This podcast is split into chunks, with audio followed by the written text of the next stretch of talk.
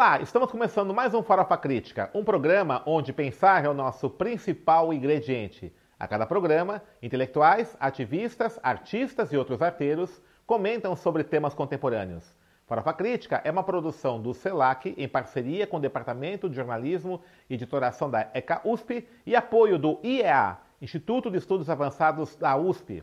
Acesse o nosso canal www.youtube.com.br Crítica, inscreva-se e não esqueça de clicar no sininho para receber notificações de novos programas. Acesse, curta e divulgue entre seus amigos o nosso programa Farofa Crítica.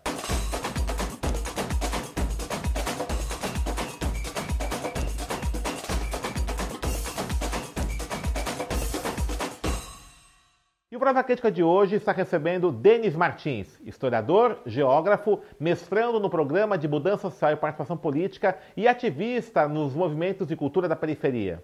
Denis, obrigado por ter aceito. Outro Denis aqui, ó, Denis para Denis, né? Eu que agradeço. É, obrigado por aceitar nosso convite, né? E você está é, atualmente né, fazendo o mestrado lá no ProMusp da EASH e está discutindo a violência na periferia. Né? Explica um pouco que projeto é esse que você está desenvolvendo. É, eu desenvolvo essa pesquisa há uns três anos e algo que sempre me chamou a atenção, onde eu morava, eu moro no distrito do Jardim Ângela, é que a, a, violência lá sempre foi muito comum, né? Na década de 90, uhum. lá foi considerado o distrito a região mais perigosa do mundo. A região do Capão Redondo, Jardim Ângela. Redondo, Jardim Ângela e, uhum. e, São Luís. Só para explicar que o programa nosso é Brasil todo, né? Ah, é, verdade. é Zona Sul de São Paulo, né? São, São Paulo. Paulo, isso. Uhum. Então, nós uhum. muitas mortes lá. E até os 8, 9, 10 anos eu achava isso normal. Até que um dia a minha mãe, né, de Arissa, ela né, aconteceu uma coisa na escola que eu não pude ir e ela disse para mim, ó, vamos lá comigo, onde eu trabalho. E aí foi a primeira vez que eu né, atravessei a ponte. Fui lá para o outro lado, né, onde as pessoas ricas de São Paulo moram. E aí eu percebi que o mundo que eu vivia era um e aquele mundo era outro. E aquilo foi me incomodando, né? Isso 8, 9, 10 anos. E, e a partir daí, aí depois veio o rap, muito presente na periferia da Zona Sul de São Paulo. E aí veio é, várias coisas na minha cabeça e eu fui procurando, fui escrevendo, fui lendo. E quando chego na faculdade de História, eu começo a perceber que há toda uma estrutura, né? uma estrutura que gera dois tipos de cidades. Agora, minha pesquisa, né? minha pesquisa de mestrado, foi sobre esse conjunto de desigualdades sistêmicas contidas na cidade de São Paulo. Então, eu utilizo o termo, do, o conceito né, do MEMB, necropolítica, para tentar perceber e colocar isso mais sintetizado. Uhum. Né? Explica um pouquinho aí o conceito de necropolítica do MIBEMB, né, que faz parte do seu, dessa pesquisa. Sim, é, a necropolítica é um sistema de eliminação em massa de seres humanos, mas não é um sistema aleatório. É um sistema que, no seu fundo, visa eliminar aqueles sujeitos descartáveis para a reprodução do capital. A necropolítica é um sistema muito complexo. Aqueles, assim, por exemplo, aquelas pessoas que não, não consomem, não produzem, é, então é que está excluído de tudo. É, é um sistema muito é. complexo. As uhum. pessoas tendem a pensar que, ah, né, chega a polícia na periferia, mata todo mundo, é necropolítica. não é só isso, né? Não é isso. Isso, isso é também, é também, né? né? Isso é só a ponta do iceberg, né? Uhum. A necropolítica é esse sistema é, efetuado pelo capital, né, onde é, de modo diretivo eles eliminam pessoas que não consomem, né, necessariamente. Entendi. Mas não é só é, né, a necropolítica não está nesse fim, mas é todo o né, todo o percurso, ou seja, né, existem marcadores de exclusão que que, que condicionam as pessoas a se uhum. tornarem um sujeito na mira dessa necropolítica. Entre elas, né, que é o que eu estudo, né, é, é o território, é a raça, é a cor. Então, são uma série de condicionantes que colocam sujeitos como seres alvos dessa política de ah, eliminação entendi. em massa. Então, assim, não é uma não é morte aleatória, uhum. são mortes diretivas, né? Né, efetuada pelo, pelo Estado. E assim, como é que você enxerga isso, por exemplo, no Brasil? Né? O Brasil é um país aí que passou por mais de 300 anos de escravidão, né? mais de dois terços da sua história. é, você tem uma configuração geográfica das, das cidades, né, São Paulo particularmente, né, é, das periferias, tem uma parte de pessoas negras. Como é que você enxerga isso no Brasil? É mesmo nesse período agora recente de mais de 30 anos de democracia? Na minha pesquisa, eu também busco isso, porque um, um dos meus objetivos é pensar no marco, né? Qual é o marco que deu origem a essas, essas desigualdades, que são desigualdades raciais, desigualdades estruturais e tal. Então, fazendo esse percurso histórico, eu percebo, através dos dados, através das fontes, que os negros foram expulsos da centralidade de São Paulo devido ao processo de gentrificação, processo de segregação socioespacial e foram jogados na periferia. Né? Então, esse processo escravista, né, é, ele faz parte da história da periferia, uhum. porque o, o, distrito que eu estudo, né, que é onde eu moro, o distrito do Jardim Ângela, cerca de 70% de pessoas são pessoas negras.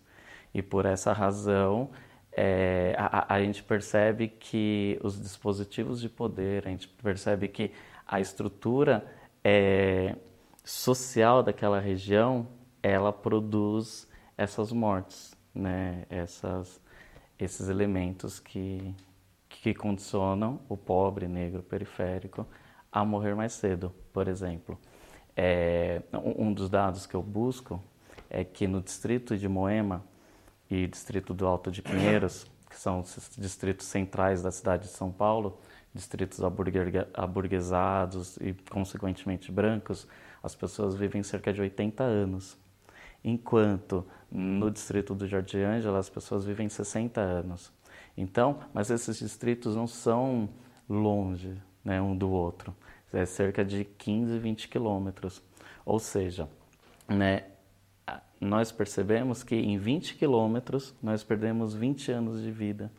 Então, é, e aí eu busco compreender né, é, o porquê nós morremos tão cedo, né, quais os mecanismos de morte que estão atrelados à nossa sociedade, atrelados a nosso, né, esse nosso processo de, de, de organização né, urbana, e quais são eles? Quais são os mecanismos mais, mais assim, é, que mais tem causado, impactado isso? É, como eu disse?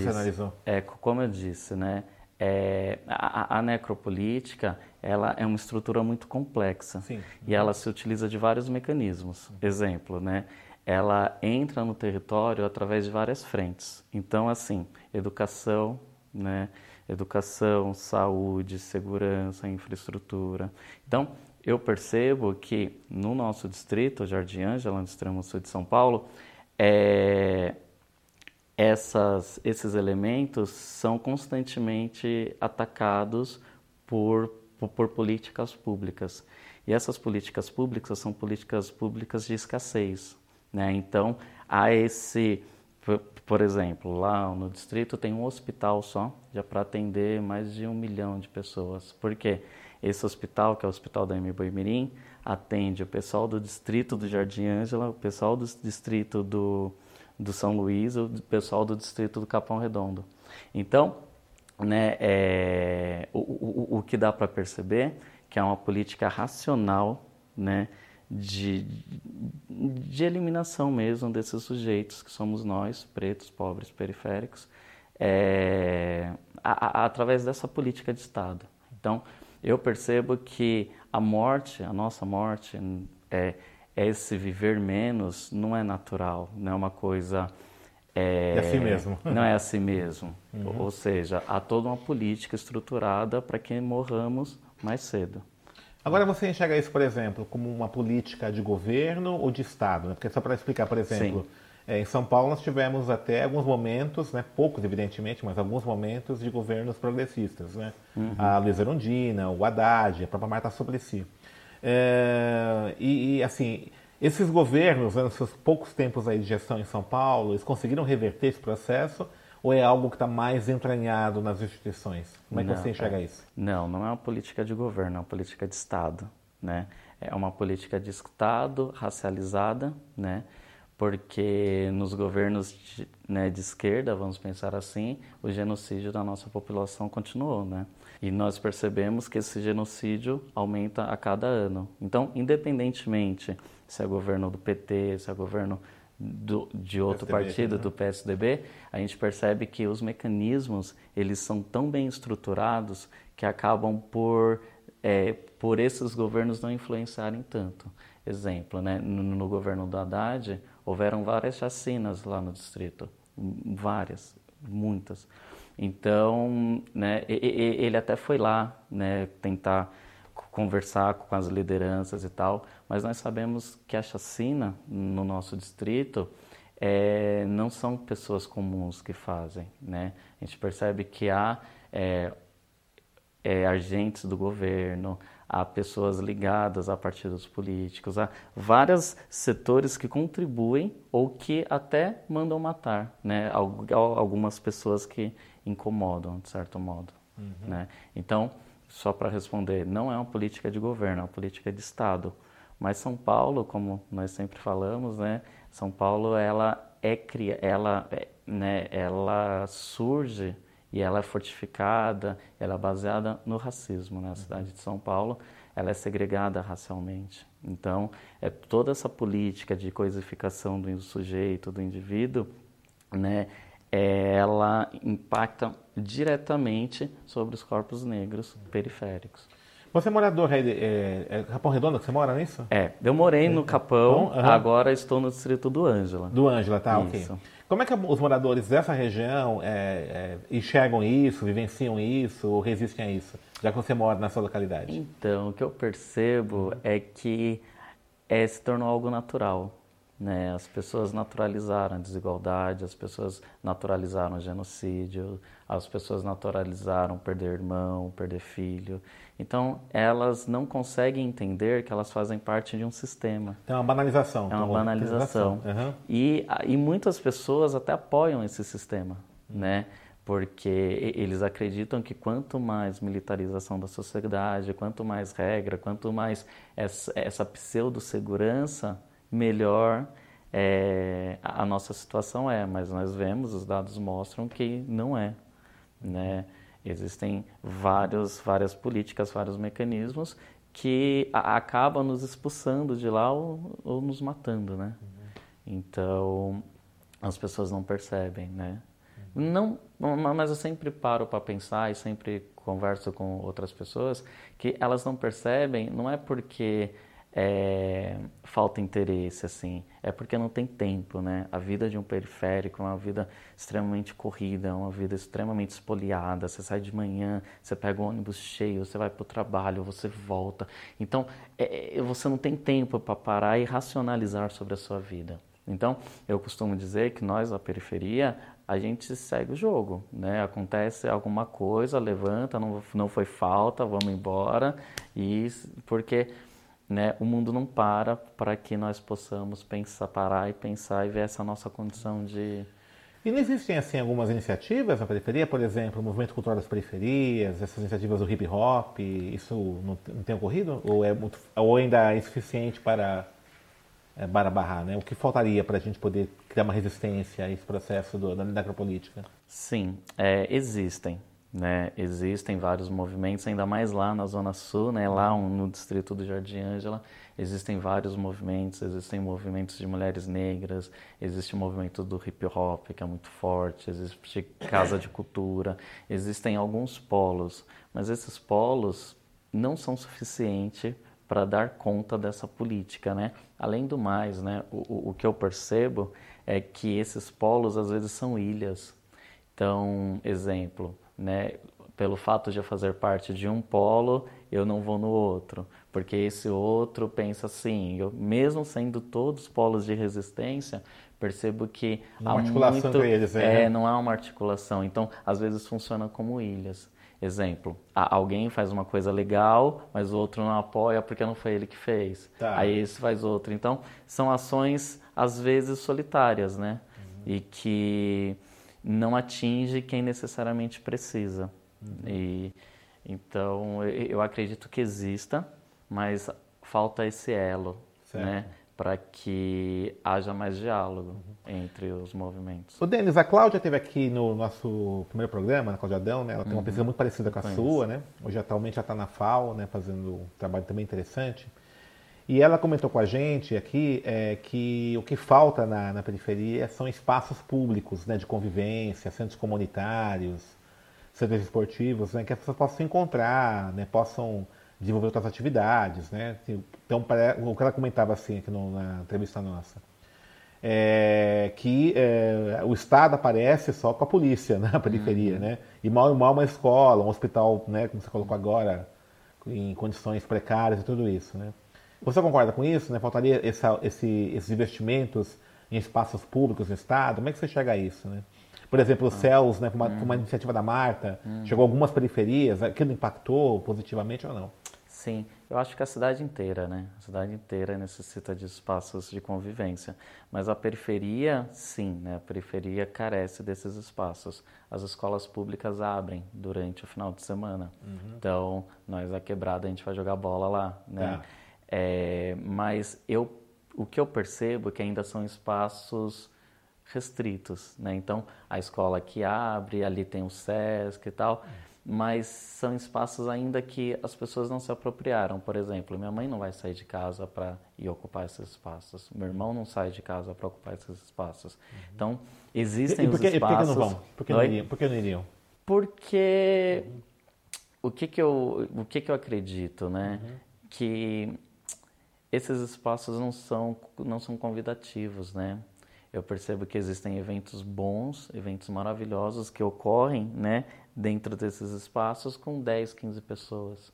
Então, é, falta espaço sim, mas falta também esse espaço de dialogar com, com a, ah, né, de dialogar com a quebrada mesmo, uhum. porque é, né, porque é muito fácil criar um evento chamando quem é, assim, né, esse público mais acadêmico, tá. que deve ser 2, 3% lá da quebrada, uhum. entende?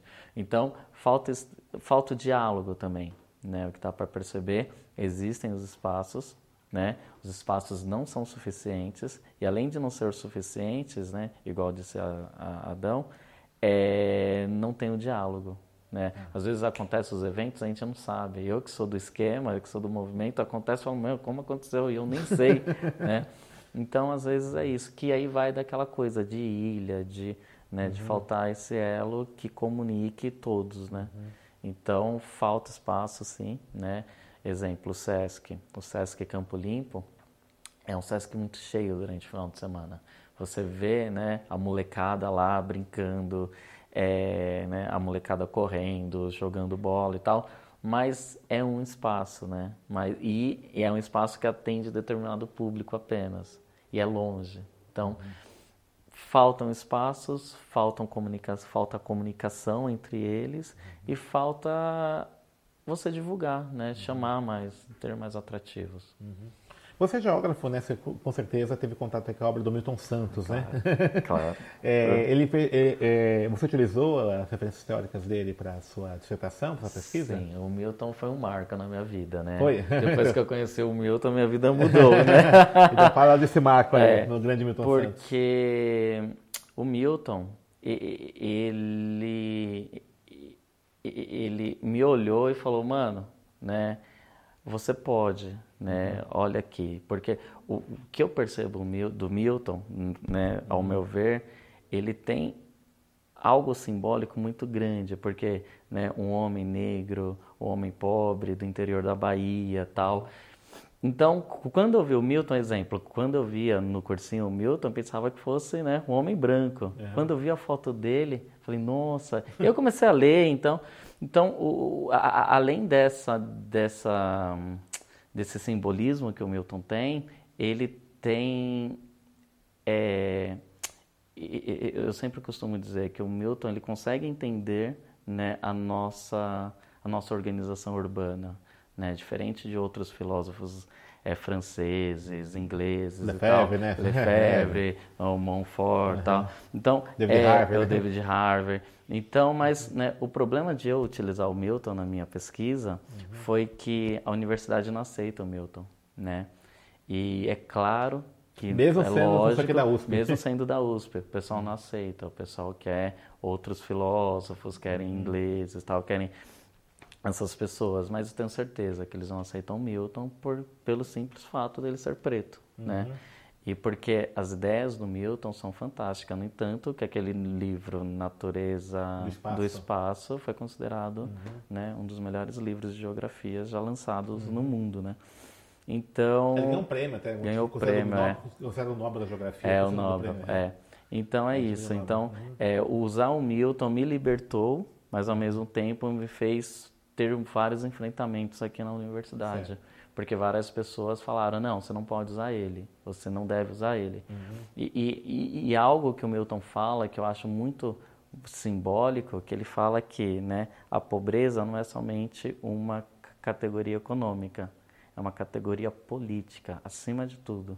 Certo. Então, isso, isso é revelador, né? Porque nós acreditamos desde muito cedo que pobreza é só você ter esse limite de consumo. E o Milton diz que não, né? Vai muito mais além do que isso.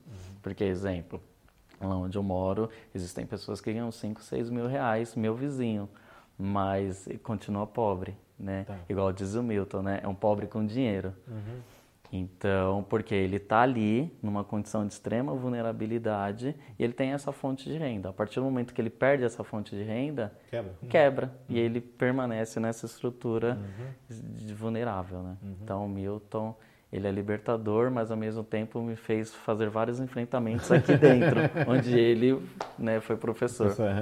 E você usou qual conceito dele aqui na, na, na sua pesquisa? Qual conceito? Então, eu, né, o que eu gosto do Milton é que ele desnaturaliza muitas coisas.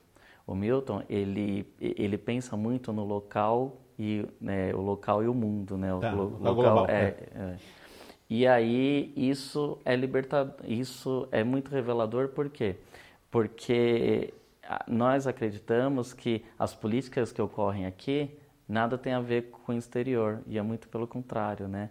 As políticas geralmente vêm do exterior e atingem diretamente o nosso o nosso, né, a nossa cotidianidade, né? E, e eu gosto também quando Milton define espaço. O Milton define espaço como, né? Espaço é um conjunto de objetos e conjunto de ações.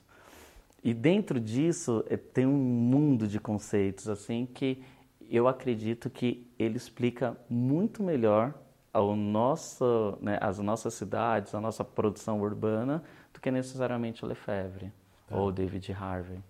Então eu gosto da noção de espaço dele, né?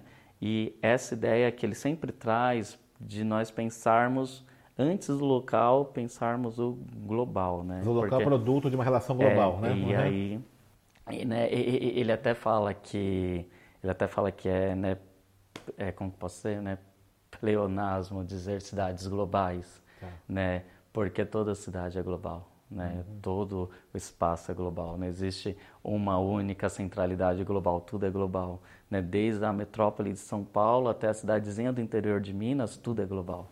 Tudo Estabelece está- relações entre elas. É. né? Uhum. É interessante isso.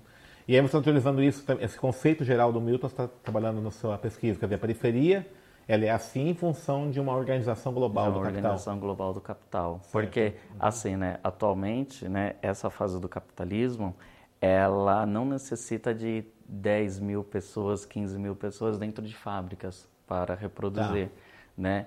E, e aí ela precisa de poucas pessoas, essas poucas pessoas conseguem se manter, e aí cria esse exército de reserva gigante, e aí que vem a necropolítica. Porque dentro desse exército de reserva existem pessoas que não servem nem para isso, segundo o Estado. Né? Então vem a necropolítica e elimina. O Milton tem um conceito chamado protoproletário, né? que são pessoas que não servem nem para ser proletários. Então, né, ele não diz isso, mas pegando o conceito do Membe de necropolítica, né, a necropolítica ela age dentro desse sistema para e- eliminação dessas pessoas que não servem nem para compor o exército de reserva. Certo, então. E as perspectivas agora também sombrias, né? Com o governo que está querendo aprofundar nesse modelo econômico neoliberal, concentração de renda. Como é que você enxerga esse momento nosso? Bem perigoso, né? Nossa, é, é né, é muito triste, né? É muito, perigo... é muito triste, primeiro, ver que esses avanços né, dentro que nós conseguimos em décadas, né, foi embora em um ano, uhum. né? Foi um, menos é, de um ano, né? Menos de um ano foi embora, é. né? E nós percebemos que não tem nem para onde ir. Estamos à deriva, assim, uhum. diferente, né? Esse governo fala muito de militarização, tal, mas diferente da ditadura que tinha, né, um projeto de governo, um plano de governo, tal. Esse governo é só faz uma coisa agora e essa coisa não dá certo, faz outra, tira uhum. verba daqui, tira verba dali. A gente percebe que não há um plano traçado. Nós sabemos onde eles querem chegar, mas não tem, entende? Falar, ah, vou tirar a verba do CMPq e vou colocar onde? Não tem. Ah, vou tirar. É corte e pronto. É corte e pronto. Então, é um governo que é, eu acredito que vai né, potencializar essas mortes né? Já está acontecendo isso. Já. Esse, é. O Fórum de Segurança lançou essa semana. É, os últimos dados. Os né? últimos dados são alarmantes, né? Uhum. Então, eu vejo esse governo com muita preocupação, mas ao mesmo tempo eu penso, né? Foi eleito democraticamente e não mentiu. Né? O, e, né, o governo, desde, desde o desde, desde a campanha, falou que ia tirar direitos, que ia uhum. é, vender Amazonas, falou que né, ia matar pobre, ia matar preto. Não mentiu, uhum. nenhum momento mentiu. E só está cumprindo, né? Uhum. Porque, então, eu vejo com muita, muita cautela, assim. Uhum. E, e, assim, a, a, meta é permanecer vivo. Certo. Né? Permanecer vivo, fazer várias conexões para me manter e nos mantermos vivos, né? Ok, Denis. Então, parabéns pela sua pesquisa. Acho que é, o trabalho seu é importante porque é, o trabalho intelectual na academia ele tem que servir para isso, né? Para reflexão política, né? E aí, então, você está dando uma grande contribuição para isso, né? Muito obrigado. Tá, tá para defender você já, me né? ajudou muito. Ah, imagina. Sim, eu já escrevi, vou depositar é. agora. Legal. E... Até o final do ano Até você defende. Até o final do ano eu defendo, já penso no doutorado. E a gente vai... Vamos embora. então, valeu, campeão. Valeu, querido. É, valeu. Então, encerramos mais um Farofa Crítica, que hoje conversou com Denis Martins, né, historiador, geógrafo e mestrando no programa de mudança social e participação política, que falou sobre seu trabalho sobre a violência na periferia, baseada no conceito de necropolítica do Attili Mbembe. Acesse o nosso canal www.youtube.com/farofacrítica Inscreva-se e clique no sininho para receber notificações de novos programas. E para encerrar, uma frase do Mayakovsky: Metade de mim é feita de sonhos e outra metade é feita de lutas.